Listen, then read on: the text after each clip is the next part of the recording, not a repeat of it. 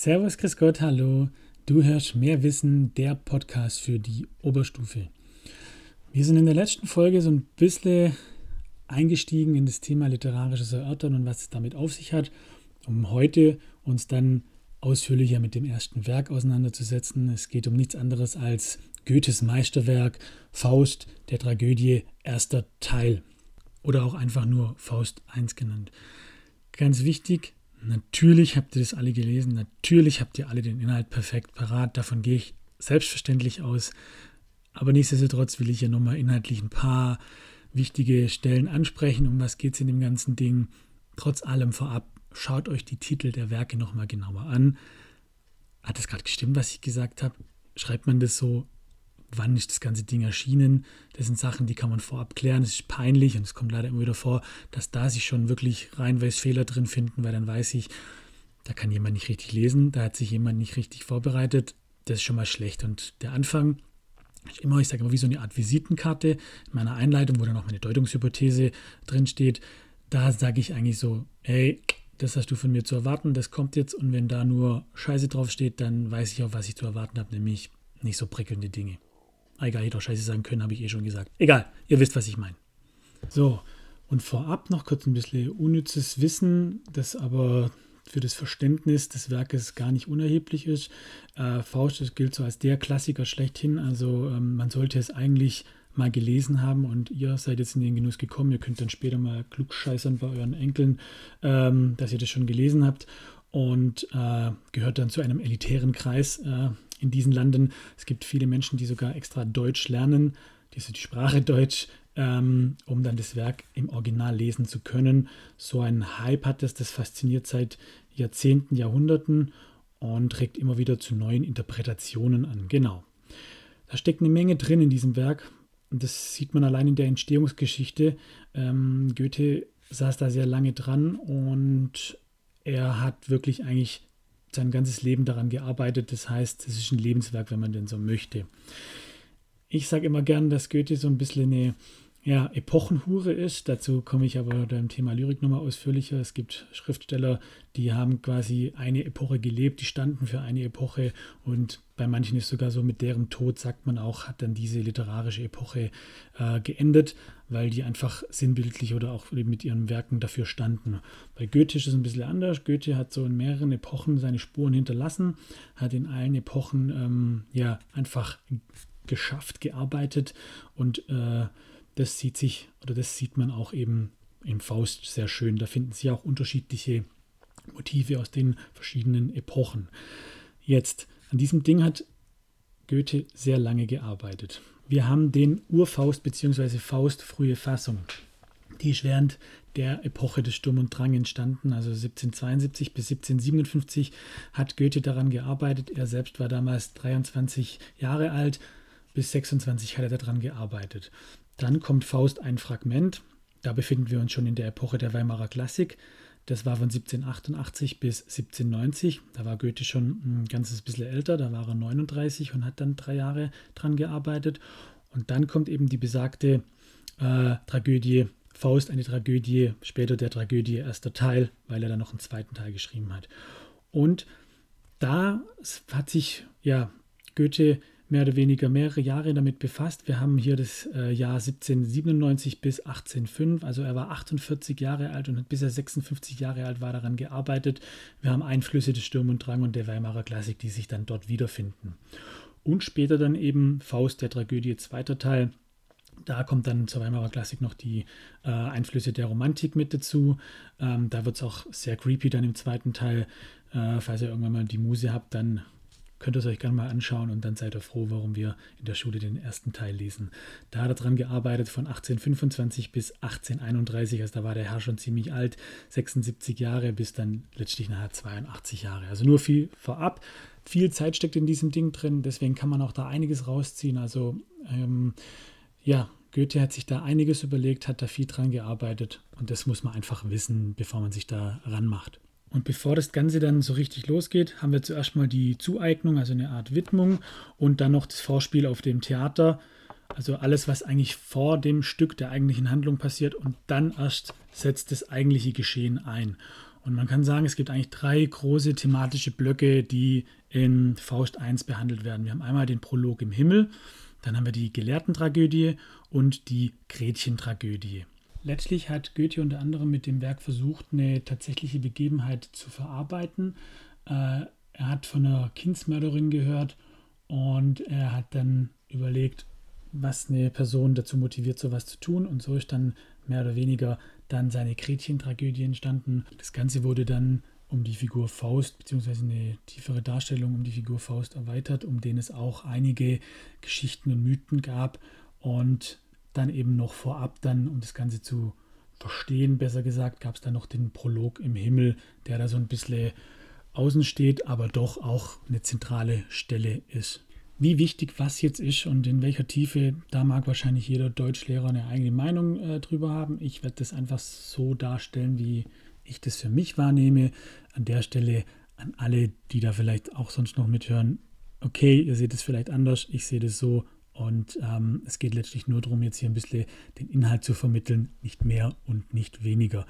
Wenn ich die ein oder andere super wichtige Stelle in den Augen des einen oder anderen weggelassen habe, dann verzeiht es mir. Ähm, ich fand sie dann einfach nicht so wichtig für das Abi, das jetzt dann ja ansteht. So, nach diesem Vorgeplänkel kommt dann eben der besagte Prolog im Himmel. Das ist auch noch eine Art Vorstück, aber zugleich auch Überleitung ins Werk. Davor haben wir eher wirklich die Metaebene.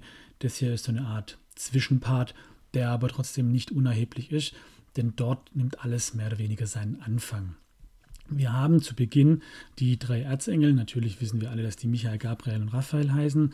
Ähm, in meinem literaturwissenschaftlichen Studium damals hieß es, man sollte auf jeden Fall die Bibel, den Koran und die Ilias gelesen haben, bevor man Literaturwissenschaft studiert. Ähm, das kann man natürlich auch von Schülern im Leistungsfach erwarten, dass sie das alles gelesen haben. Aber egal, gut zu wissen, die drei Erzengel, die loben Gott für seine Schöpfung, sie loben ihn einfach, dann taucht der Herr selber auf und wir haben Mephisto, der auch noch auftritt, der ein Teufel ist. Oder der Teufel. Oder ein Teufel. Oder vielleicht auch nur die Seite in Faust, die für die weltlichen Lüste steht und äh, für die Sünde.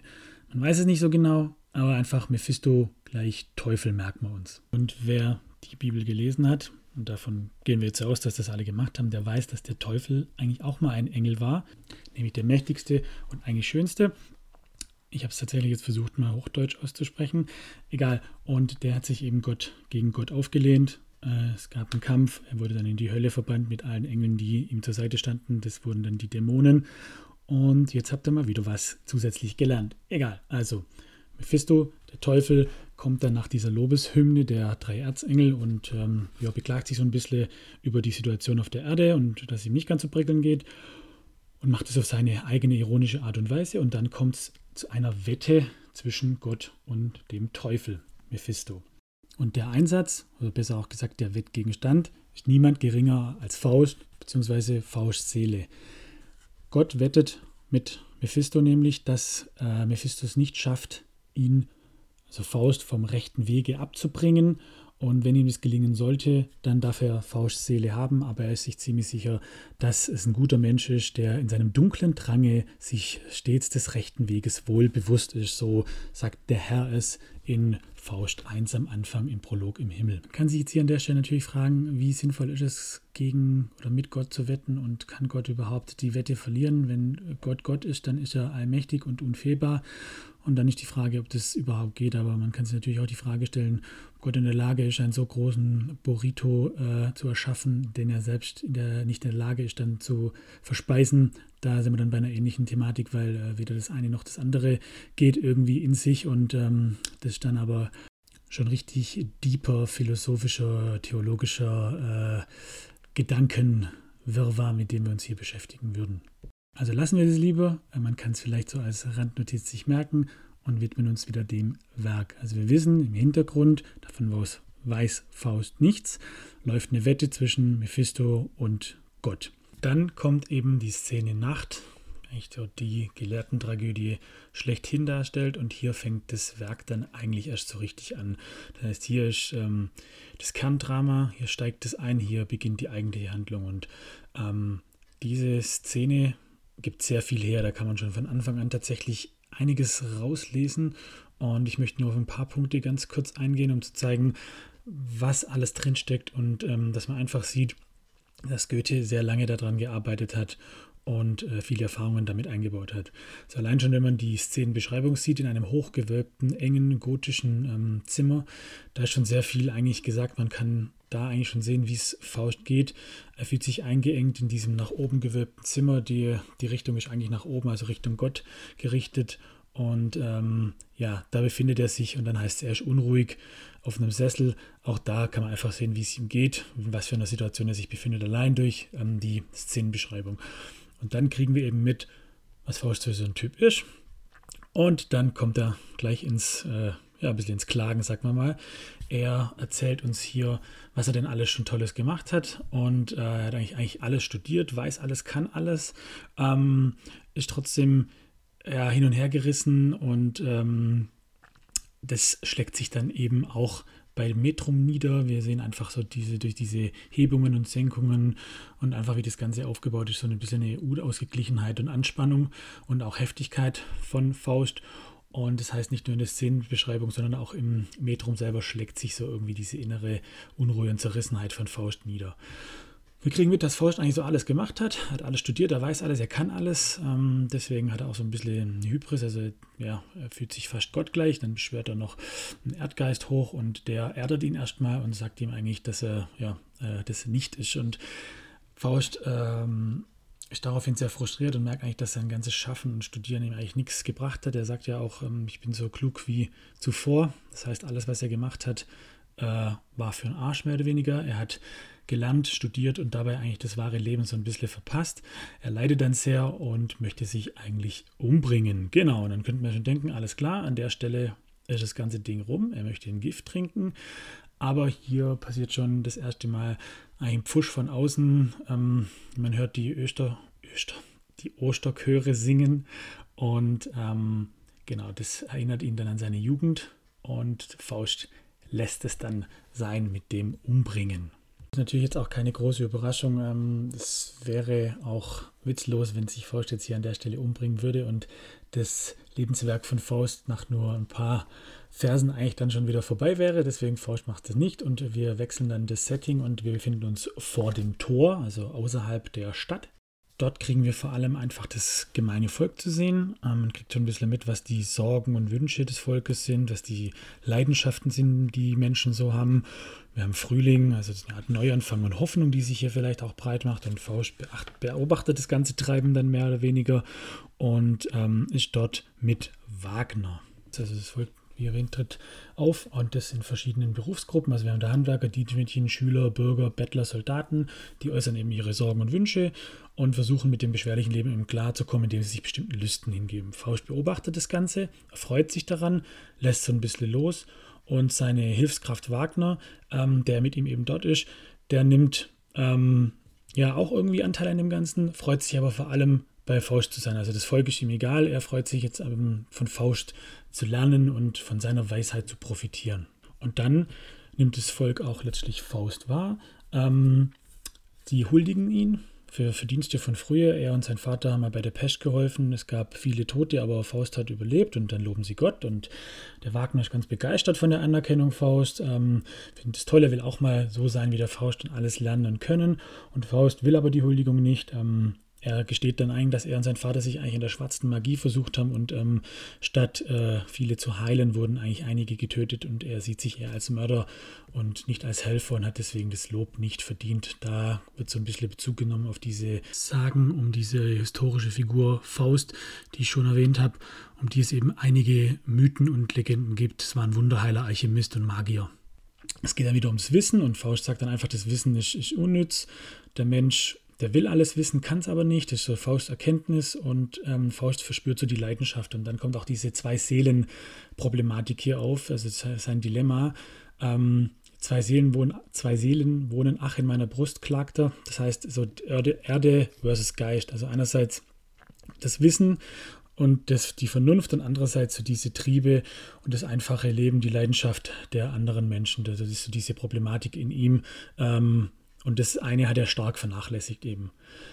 Wagner ist eher so ein früherer Faust, wenn man so möchte. Er verherrlicht das Studieren, er will alles wissen und äh, er empfindet keine Leidenschaft und er will sich diesen niederen Trieben eigentlich nicht hingeben. Und Faust ist eben schon einen Schritt weiter ähm, und merkt, dass ihm das auch nichts gebracht hat, auf die eine Sache komplett zu verzichten und damit das Leben nur teilweise erfüllend zu leben. Und er ist eben hin und her gerissen.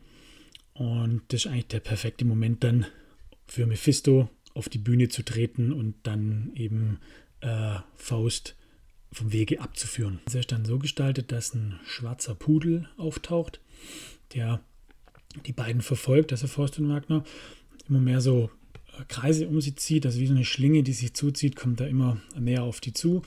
Faust erkennt so ein bisschen, dass da was komisch ist, meint auch einen Feuerschweif zu erkennen, also er hat auch Anteile in dieser mystischen Welt, kann das sehen. Während Wagner als ganz rationaler Mensch, ähm, ja, das nicht sieht, sondern sagt, ist einfach nur ein Pudel. Faust nimmt ihn dann mit und wie wir dann alle eben wissen, wird aus dem Pudel dann äh, Mephisto. Genau, des Pudels Kern ist Mephisto und dann kommt es eben dort äh, in seinem Studierzimmer zu dem Pakt zwischen Mephisto und Faust. Der in dieser gelehrten Tragödie deutlich macht, dass er eigentlich nicht glücklich ist noch nie glücklich war, ähm, möchte von Mephisto nämlich, dass er einen Moment in seinem Leben erlebt, zu dem er sagt, der soll bleiben, also dass er einfach glücklich ist, einen glücklichen Moment erlebe. Und er ist sich so sicher, dass er seine Seele dafür einsetzt und auch bereit ist, dann die Ewigkeit in der Hölle zu verbringen und Mephisto auf ewig zu dienen. Das heißt, es kommt hier zu dem, zu dem Pakt. Ähm, und dann kann man sich natürlich fragen, inwiefern das Ganze eine faire Wette ist. Aber Faust eben ist sich sicher, äh, Mephisto kann nicht gewinnen. Äh, er wird niemals glücklich sein. Und selbst wenn, dann wäre er einmal wenigstens glücklich gewesen und das wäre es wert. Mephisto geht dann auch recht zügig ans Werk und möchte es schaffen, dass Faust irgendwie glücklich ist und versucht es erstmal den, mit den niederen Lüsten. Ja, und was macht die Menschen glücklich? Klar, Koks und Nutten, nein, Spaß, äh, feiern und Frauen und das denkt zumindest Mephisto und er versucht genau deshalb bei Faust damit anzusetzen. Er führt ihn dann in Auerbachs Keller in Leipzig und möchte ihm dann dort mittels Gelage eigentlich ähm, die Freuden des Lebens zeigen. Das Ganze geht aber dann nach hinten los. Es eskaliert ein bisschen, das heißt, dieser Versuch glückt nicht, so diese einfachen Freuden. Äh, da ist Faust dann nicht empfänglich dafür. Dann geht er mit ihm in eine Hexenküche, wo er einen Trank erhält, der ähm, ein bisschen was mit seiner Wahrnehmung macht und ihn äh, verjüngt. Das heißt, der alte Herr Faust wird zu einem, zu einem Junge, zu einer jungen Version von äh, sich selbst und eben, das heißt dann, mit dem Tranke sieht er Helenen bald in jedem Weibe. Also hier wird Helena von Troja gemeint, ähm, die wohl schönste Frau. Und äh, hier, deswegen habe ich, hab ja schon mal gesagt, man sollte die Ilias gelesen haben. Wobei, ähm, genau, habt ihr natürlich alle gemacht. Egal, lange Rede, kurzer Sinn. Ähm, er sieht dann einfach die nächste Frau, die er sieht, die ist schön, unglaublich hübsch. Und damit geht dann eigentlich so ein bisschen die Gelehrten-Tragödie in den letzten Teil über. Wir haben äh, gelernt, es gibt den Prolog im Himmel. Da gibt es eine Wette zwischen Gott und Mephisto. Dann haben wir die Gelehrten-Tragödie, also Faust, der so unzufrieden mit sich und der Welt ist. Und jetzt kommt es eben zur Gretchen-Tragödie, ähm, die das Ganze dann letztlich abschließt. Der Name Gretchen-Tragödie verrät ja eigentlich letztlich schon, was passiert. Gretchen ist der Name äh, einer jungen Dame, besser gesagt eigentlich eines Mädchens von 14 Jahren, aber damals ähm, ist 14 anders als heute 14 ist. Und Tragödie ist einfach die Form des Dramas und kennzeichnend für einen schicksalhaften Konflikt von einer Hauptfigur. Das heißt, Gretchen ist eine tragische Figur und ähm, ja, da kann man eigentlich schon wissen, auf was das Ganze dann herauslaufen wird, wenn es Ding Gretchen-Tragödie heißt und wir äh, Faust haben, der mit Mephisto hier äh, sich aufmacht und letztlich um Faust glücklich zu machen auf eine gewisse Art und Weise. Klassischer Aufbau von einer Tragödie, in Anführungszeichen klassisch, Exposition, erregendes Moment, Höhepunkt oder auch Peripetie genannt, retardierendes Moment, kurzer Moment der Hoffnung und dann Katastrophe. Äh, das Ganze ist eine Art Pyramide. Habt ihr bestimmt alle schon mal gesehen, wie so eine Spannungskurve aufgebaut ist. Und das Ganze geht auch recht schnell los. Faust begegnet Gretchen auf der Straße und wir wissen ja, er sieht ja jetzt bald in jedem Weibe Helenen, heißt ja, und deswegen er verliebt sich sofort in sie, macht ihr Avancen Sie äh, kann damit erstmal gar nicht umgehen und ähm, er legt ihr dann ein Schmuckkästchen ins Schlafzimmer. Ähm, sie ist erstmal das tugendhafte, löbliche Mädchen, das man eigentlich auch von der damaligen Zeit in dem Alter von ihr erwartet hat oder allgemein von der Frau. Das heißt, sie meldet es ihrer Mutter und dann wird es dem Pfarrer gegeben und Mephisto ärgert sich daraufhin. Mephisto versucht dann eben äh, Faust zu helfen, dass er Gretchen klar macht und so nimmt das Ganze dann seinen Lauf. Gretchen, die eigentlich am Anfang Margarete genannt wird, das steht für das reine tugendhafte Mädchen, wird dann zunehmend zu eben Gretchen. Das heißt, sie wird sich ihrer Liebe zu Faust dann bewusst und auch ihre Sündhaftigkeit, zu der es dann eben kommt. Faust schafft es dann, Gretchen zu verführen. Bei dem zweiten Mal, als sie ähm, Schmuck in ihrem Schlafzimmer findet, behält sie es nämlich heimlich. Dann gibt es ja noch ein Gespräch, äh, so ein Doppeldate mit Mephisto, denn der Nachbarin von Gretchen, Gretchen und Faust. Und in diesem Doppeldate kommt es dann nachher letztlich auch zur berühmten Gretchenfrage. Bei der Gretchenfrage, die eben nach ihr benannt ist, fragt sie Faust eben, wie er es mit der Religion hält. Und der Begriff Gretchenfrage hat in auch Einklang in unserer Sprache gefunden. Es ist letztlich einfach eine Frage, bei der der Befragte irgendwas preisgeben muss letztlich oder klar Position beziehen muss. Vorab erfährt man noch von Faust und Gretchen jeweils wichtige Informationen. Man kriegt einerseits mit, dass Faust eigentlich sich vor sich selbst ekelt, weil er weiß, dass er Gretchen ins Unglück stürzt, wenn er sich auf sie einlässt, wenn er sie quasi ähm, zur Liebesnacht überredet und beklagt da auch seine Abhängigkeit von Mephisto. Und äh, der weckt dann aber die Begierde nach Gretchen und schließlich äh, ja, gesteht sich Faust das ein und möchte Gretchen aufsuchen und nimmt eigentlich ihr Unglück damit in Kauf.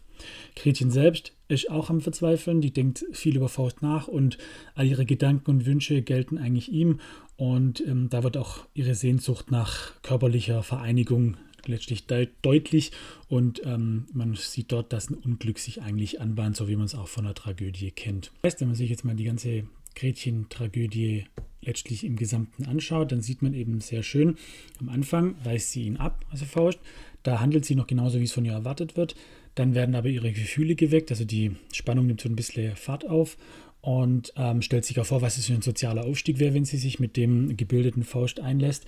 Und dann lässt sie sich von ihrer Begierde eben leiten und es kommt dann ähm, zur Liebesnacht. Faust gibt daraufhin der äh, Mutter über Gretchen einen Schlaftrank, den er selbst von Mephisto erhalten hat. Die Mutter schläft quasi, während die beiden miteinander schlafen, zweimal schlafen, nur dass äh, zwei Dinge passieren. Erstens, die Mutter wird nie wieder wach, sie stirbt da dabei. Und zweitens, ähm, ja, Gretchen wird schwanger.